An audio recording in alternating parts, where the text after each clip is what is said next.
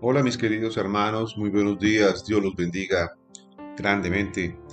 Bienvenidos a este devocional Palabra y Oración de Iglesia Salvación. La palabra que tenemos para hoy está en 1 Corintios 4, versículos 9 al 21 y dice así la palabra de Dios.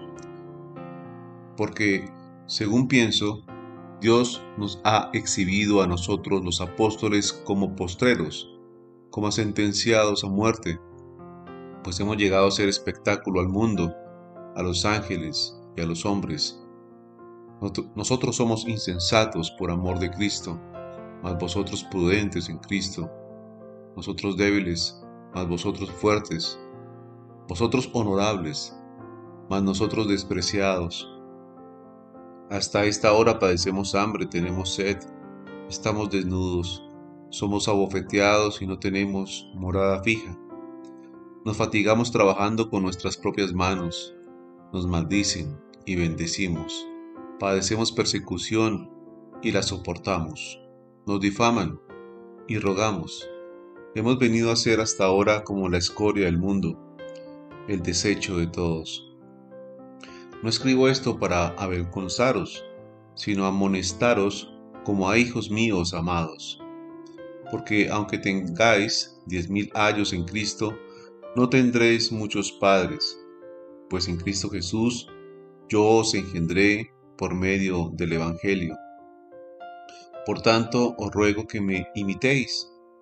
Por esto mismo os he enviado a Timoteo, que es mi Hijo amado y fiel en el Señor el cual os recordará mi proceder en Cristo, de manera que enseño en todas partes y en todas las iglesias. Mas algunos están envanecidos, como si yo nunca hubiese de ir a vosotros. Pero iré pronto a vosotros, si el Señor quiere, y conoceré no las palabras, sino el poder de los que andan envanecidos. Porque el reino de Dios no consiste en palabras, sino en poder. ¿Qué queréis? ¿Iré a vosotros con vara o con amor y espíritu de mansedumbre? Amén. Y amén. Palabras aquí del apóstol Pablo, una fuerte exhortación a sus hermanos en la iglesia a los Corintios, los cuales se habían envanecido y se halagaban a ellos mismos. Se creían entonces de un nivel superior o de un nivel espiritual más, más grande que el del mismo Pablo. Por eso les decía a ellos Pablo, ustedes se creen prudentes, ustedes, eh, perdón, se creen eh, muy grandes, muy fuertes, pero en realidad lo que somos nosotros somos débiles. Ustedes se creen muy honorables, pero en realidad nosotros somos despreciados. Y hablaba Pablo de todo lo que había sufrido y todo lo que sufren los verdaderos siervos de Dios, los que realmente le sirven con amor, con cariño, desprendidos de todo deseo material y del deseo del dinero. Por eso decía aquí Pablo que los verdaderos siervos de Dios padecen hambre, tienen sed, eh, pasan dificultades económicas, son despreciados por las personas, son muchas veces abofeteados, perseguidos, son maldecidos. Muchas veces, como decía aquí Pablo, nos fatigamos trabajando con nuestras propias manos. La gran mayoría de siervos de Dios no viven de la iglesia. La gran mayoría de pastores tienen trabajos, vivo, trabajos en el mundo secular y tienen un servicio vivo ocasional. Muchos de ellos tienen que trabajar para sostener inclusive no solamente a sus familias, sino a la propia iglesia. La gran mayoría de iglesias no se sostienen con la poca ofrenda que reciben. De tal manera de que toca ser como Pablo, trabajar con nuestras propias manos, ayudar a la obra, sacar tiempo para las ovejas, sacar tiempo para eh, administrar y hacer las cosas de la iglesia. Algunos pueden vivir de, las ofrendas de lo que dan los, eh, las personas, los que ayudan en la iglesia. Algunos pueden vivir del Evangelio porque es permitido por Dios, pero la gran mayoría no lo puede hacer. Algunos son sustentados por misiones o por almas caritativas que realmente aportan eh, una suma considerable a la misma iglesia. Alrededor hay encuestas que alrededor del 80% de los eh, pastores o servidores mm, dependen de sus propios trabajos, de un trabajo secular y no de la iglesia. Por eso hablaba Pablo aquí de que nos difaman y rogamos. Hemos venido a ser como la escoria del mundo, el desecho de todos. Por culpa de hombres avaros, hombres que predican un falso evangelio, que ellos sí se están enriqueciendo porque utilizan y tuerzan la palabra de Dios para beneficio propio. Y son esas mega iglesias donde van muchísimas personas, esos hombres, esos falsos maestros, sí se están enriqueciendo. Pero no esperes ver enriquecido a un hombre con una iglesia pequeña de 20, 30 personas, o de 100, 300 personas. No todos dan diezmo, no todos ofrendan. Lo más difícil de las personas y lo último que se convierte es su bolsillo. Pocos ayudan a la obra de Dios. Por eso decía aquí Pablo, somos maltratados, somos humillados muchas veces por las personas y somos desechados del mundo. Y entonces les decía Pablo, yo no escribo esto para avergonzaros, sino para amonestaros como a hijos míos amados. Y ese es el verdadero labor que debe cumplir un pastor, un misionero. Sufrir hambre, persecución, eh, ser muchas veces eh, poner en peligro su propia vida.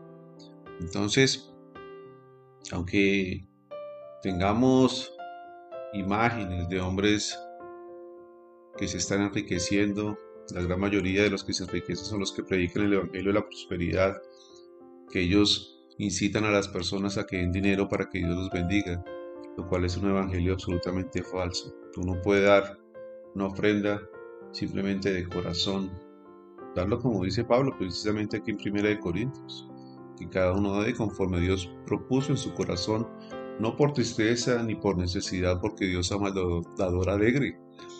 Pero en estas mega iglesias de la prosperidad, pues no hay dadores alegres, sino jugadores de una ruleta eh, como si estuvieran jugando un blackjack, apostando. Y por eso los que dirigen esas iglesias se están enriqueciendo.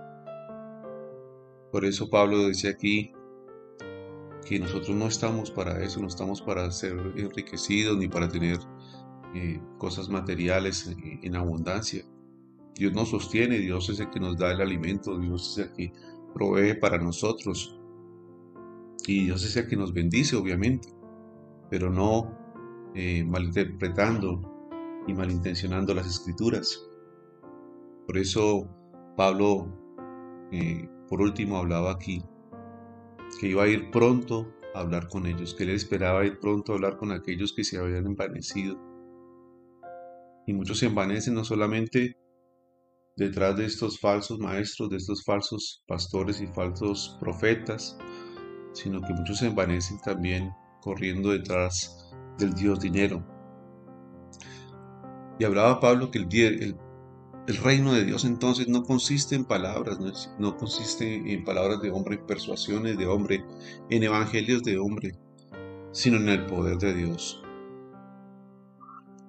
Debemos entonces recapacitar cuál es la enseñanza que estamos recibiendo si estamos verdaderamente en una iglesia de sana doctrina o si por el contrario estamos es corriendo detrás de un falso maestro o maestra, ¿no? Porque hay muchas falsas maestras también por ahí. Y decía Pablo, ¿qué queréis? ¿Ir a vosotros con vara o con amor y espíritu de mansedumbre? ¿Qué quieres entonces? ¿Que te exhorten? ¿Que te llamen la atención? ¿O que te rasquen las orejas, que tengan como aquellas personas comezón de oír. Por eso es muy importante que, aunque nos parezca extraño, aunque nos parezca raro, por lo general las iglesias de sana doctrina son iglesias pequeñas, no son iglesias de multitudes. Te invito a reflexionar cuál es el evangelio que estás recibiendo. Amén. Padre, yo te doy gracias, Señor, por esta mañana. Bendito seas, Padre de la Gloria. Ayúdanos, Señor, a soportar todo lo que debemos a veces soportar. hambre, sed, desnudez, el no tener una morada fija, Señor. Ayúdanos, Señor, a soportar las maldiciones, a padecer persecución y a poder soportar, Señor, todo esto, Señor. Ayúdanos a bendecir, a vencer el mal con el bien.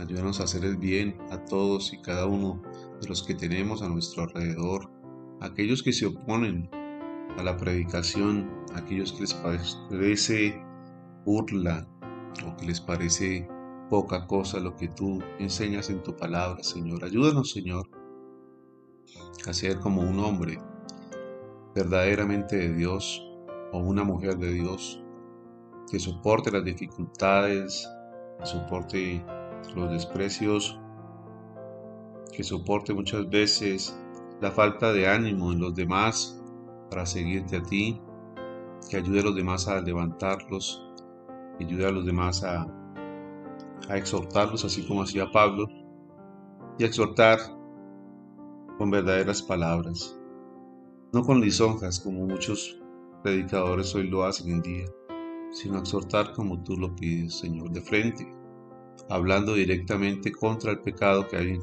en las personas. Porque tú no nos llamaste, Señor, a agradar a los hombres, sino a agradarte a ti, Señor. Te lo pido, Padre, que nos ayudes. Ayúdanos en el reino tuyo, Señor, a no predicar con palabras, sino con poder en el Espíritu Santo. Te lo pido, Padre, en el nombre de Cristo Jesús. Amén. Y amén. Mis queridos amigos, hermanos, Dios los bendiga. Nos vemos entonces el próximo lunes en este devocional, palabra y oración. Un abrazo para todos.